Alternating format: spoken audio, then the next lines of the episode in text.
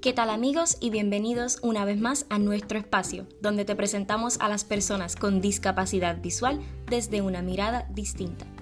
Esta vez te traigo las preguntas más incómodas que me han hecho. Intentaré responderlas para que te rías un rato y sacies tu curiosidad.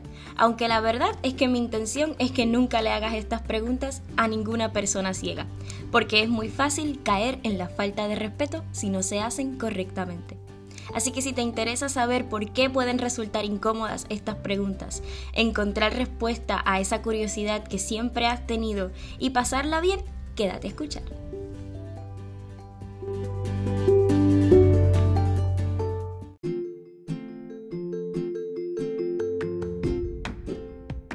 La pregunta que inicia cada una de mis conversaciones es, ¿y qué te pasó? Haciendo referencia a que quieren conocer el origen de mi discapacidad. Pues bien, en mi caso, hubo una malformación genética mientras estaba en el horno, lo que provocó que no existiera una buena conexión entre mis ojos y mi cerebro. Por lo tanto, no proceso correctamente ciertas imágenes. Esta es la razón de mi discapacidad. Sin embargo, al ser esta la primera pregunta que me hacen, me pongo a pensar en aquellas personas cuya discapacidad se debe a un evento traumático, como puede ser un accidente de auto. Hay quienes lo recuerdan y hay quienes no. Si esta es la primera pregunta que se le hace a cualquier persona con discapacidad, si apenas se acaban de conocer, creo que puedes desatar una caja de Pandora bastante difícil de cerrar.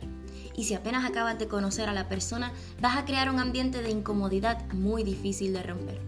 Mi recomendación para ti es sencilla. Intenta no hacer esta pregunta al comienzo de tu conversación. O de hecho, mejor no la hagas. Te prometo que la respuesta saldrá sin que hagas la pregunta. Y será mucho más cómodo para ti manejar la situación. Otra de las preguntas que de hecho continúa directamente con la pregunta anterior es ¿y tiene cura? Pues en mi caso, no. En el 99% de los casos, tampoco. La ciencia, de hecho, no ha terminado sus investigaciones y todavía le falta mucho por recorrer. Y muchos tenemos la fe de que podrán lograr grandes cosas. Sin embargo, no es que estemos tristes con nuestra discapacidad y tampoco es que estemos tristes de que no exista una cura, como muchos de ustedes pensaban o como muchos de los que nos hacen esta pregunta suelen creer.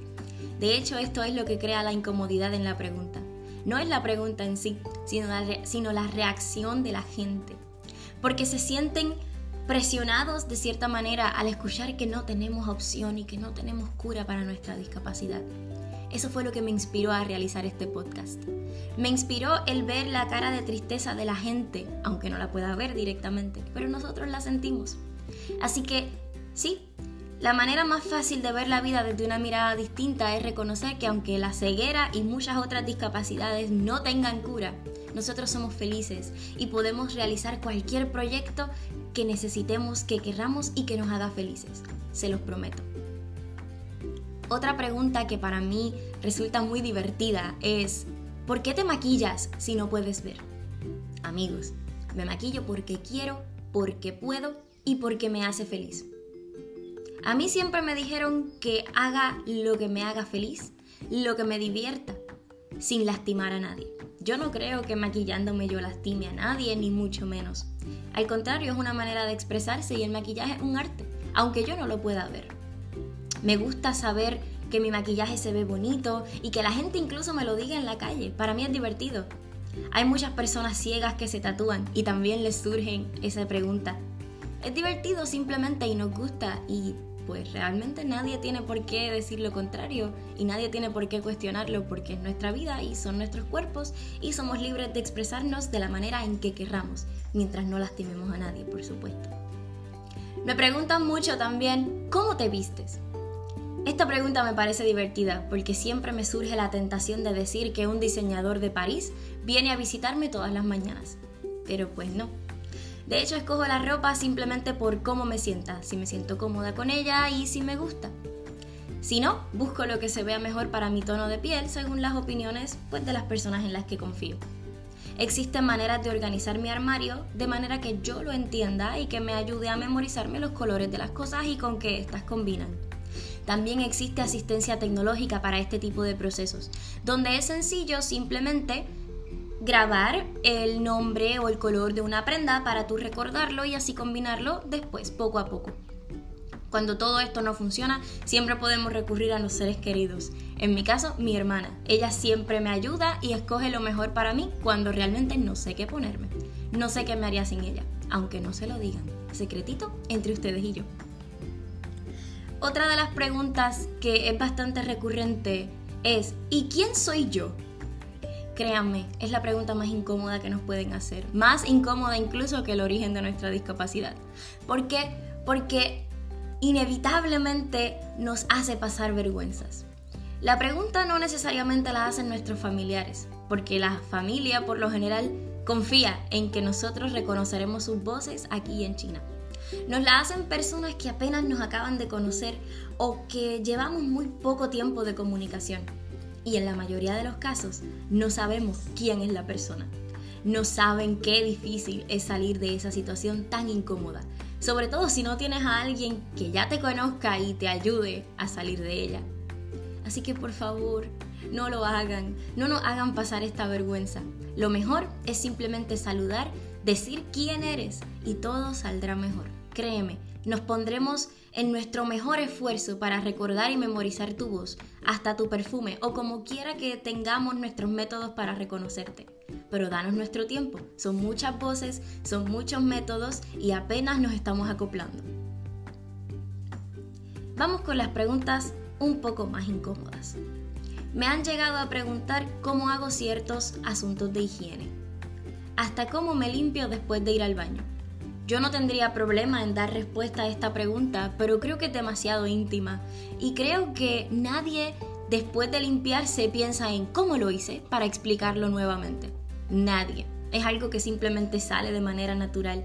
Yo sé que les causa demasiada curiosidad, pero la verdad es que nunca vamos a tener una respuesta para eso. Solo lo hacemos y listo. No dudes que cuidamos nuestra higiene personal vamos a entrar en un tema un poco controversial.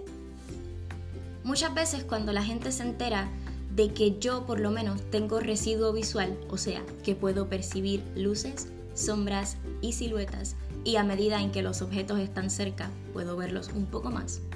Me hacen preguntas bastante incómodas y la conversación se resume en, ¿puedes ver esto? Y yo les digo, sí. ¿Y puedes ver esto otro? Y les digo, no. Así pasa toda la conversación y no saben cuán incómodo es para mí. Sobre todo porque no sé cómo salir de ello sin crear un momento de incomodidad o de tensión. Así que no pongas en duda cuánto podemos o cuánto no podemos ver. Te lo trataremos de explicar cuando sea necesario y si no te lo explicamos es porque no es necesario. Siempre he pensado que las personas ciegas tenemos mucho que conversar y muchos temas interesantes, desde el cine hasta libros, hasta política, si queremos ser controversiales. Así que yo creo que remontarse a una conversación donde solo se limite a qué puedo ver y qué no es muy difícil y incómodo, sobre todo por el hecho de que no siempre lo sabemos explicar. Y es mucho más difícil sentarnos a procesar de qué manera hacer que ustedes nos entiendan. Así que poco a poco les iremos explicando conforme pase la conversación, se darán cuenta. Y no es que no puedan hacer la pregunta, solo no limiten la conversación a eso, porque eso es lo que causa la incomodidad. El 90% de las personas ciegas tienen el residuo visual, es decir, el 90% de las personas ciegas pueden ver aunque sea un puntito de luz. Este dato es importante para contrarrestar la pregunta que sigue. Muchas veces me preguntan, ¿pero tú eres ciega de verdad? Haciendo alusión a que, tras que puedo ver un poco, no me considero completamente ciega. Pues bien amigos, ciego es todo aquel que tiene su vista comprometida y que no puede confiar en ella aún con el uso de lentes, anteojos, espejuelos, correctores, como le quieran llamar. Entonces, una de cada 10 personas no puede ver absolutamente nada. Bueno, una de cada 10 personas ciegas no puede ver absolutamente nada. Pero las otras 9 seguimos siendo ciegos, porque por más lentes que usemos, por más terapia genética que usemos, nuestra vista sigue comprometida y sigue siendo un impedimento para nosotros percibir información visual. Por lo menos yo no confío en lo que perciben mis ojos y por eso me considero ciega, ya que mis espejuelos y mis correctores que llevo usando toda mi vida no han sido suficientes para que mi vista sea lo suficientemente útil para yo utilizarla. Entonces, quiero finalizar con algo que no es una pregunta, pero sí es un comentario y es bastante incómodo y ofensivo. Amigos, muchas veces me dicen, para mí que tú finges ser ciega porque tú eres demasiado normal. Yo entiendo que la naturaleza de esto es que ustedes me ven a mí y a muchas personas ciegas realizando todas nuestras actividades de manera feliz y tranquila y muy normal. Sin embargo, decir que fingimos nuestra discapacidad para mí es un insulto, porque ser ciego y tener cualquier discapacidad es algo demasiado complicado. No saben todos los obstáculos y las barreras que nosotros pasamos y de las cuales les hablaré en un próximo episodio. Así que decirnos a nosotros que fingimos nuestra discapacidad es algo demasiado insultante y demasiado degradante para la verdadera carga que es nuestra discapacidad. Porque sí, claro que sí podemos ser felices, claro que sí podemos hacer todo lo que nos propongamos en nuestra vida. Sin embargo, no es fácil. Es bien cuesta arriba, sobre todo en una sociedad que no ha aprendido a entendernos y a ayudarnos. Por lo tanto, decir que fingimos nuestra discapacidad es la mayor ofensa que nos pueden hacer y discrimina más que muchas palabras. Así que para mí eso es lo más incómodo que me puede suceder. Espero que al haber escuchado estas preguntas incómodas aprendas cómo sin darte cuenta puedes estar discriminando a las personas ciegas y con cualquier discapacidad. Pero no te preocupes, si alguna vez has hecho este tipo de preguntas, echando a perder se aprende, dicen por ahí. Y lo importante es que al escuchar este podcast te darás cuenta de cómo puedes acercarte a una persona ciega y cómo puedes saciar esa curiosidad. Te cuento que en el próximo episodio, es decir, el próximo jueves, te hablaré de qué manera las palabras pueden discriminar también y cómo puedes dirigirte hacia nosotros o referirte a nosotros sin faltarnos al respeto. Es decir, te explicaré la diferencia entre ser ciego, ser no vidente, ser discapacitado y ser impedido. Pero no te digo más para dejarte con la espera. Espero que este episodio te haya gustado y te haya sido de gran utilidad.